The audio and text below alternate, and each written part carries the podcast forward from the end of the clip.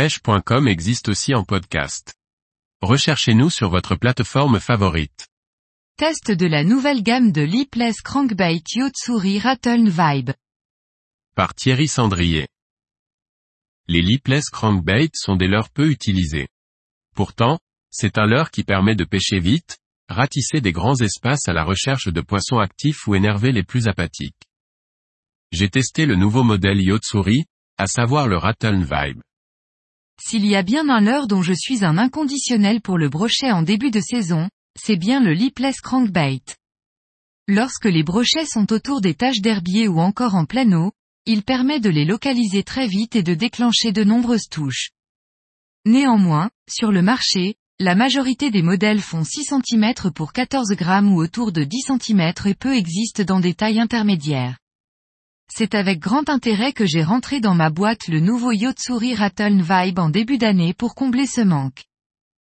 Le Yotsuri Rattle Vibe existe dans de nombreux coloris, 11 coloris complémentaires, et en trois tailles. 55 mm pour 10,5 g.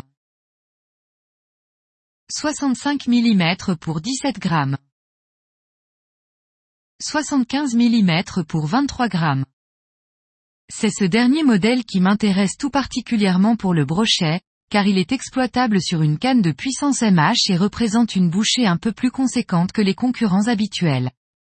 C'est donc sur le plus grand modèle de la gamme que j'ai jeté mon dévolu, avec succès, en début de saison.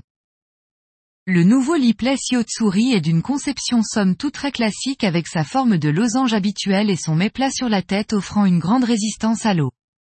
En s'appuyant sur celle-ci, il se dérobe de droite à gauche et vibre lors de la récupération. Naturellement, les pulsations sont importantes et très perceptibles dans la canne sans être pour autant désagréables. Sa descente est rapide, 30 cm par seconde, mais il ne coule pas comme une pierre.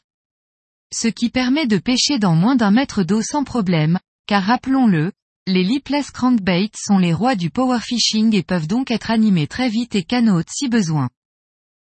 Le Rattle Vibe possède en son sein des billes en acier inoxydable qui lui confèrent une sonorité singulière qui plaît tout particulièrement au brochet. Comme les autres modèles de cette famille, j'anime le Yotsuri Rattle 1 Vibe de trois manières différentes en fonction de l'humeur des brochets et de leur état d'activité. Lorsque les poissons sont actifs ou que je cherche à les localiser, j'utilise une récupération linéaire très rapide, avec éventuellement des pauses furtives ou des changements de vitesse. La seconde animation que j'utilise, ma préférée, est une succession de tirées relâchées à un rythme soutenu. Les tirées sont de faibles amplitudes, 30 cm, et vives et les relâchées permettent juste de maintenir la profondeur d'évolution. Il faut être très attentif lors de cette phase car c'est souvent à ce moment qu'interviennent les touches. J'ai pour habitude d'alterner droite et gauche lors de mes animations pour éviter la monotonie. La dernière animation que j'utilise est réservée aux zones profondes et aux poissons apathiques. Il s'agit d'une pêche en traction bien plus lente et ample que la précédente.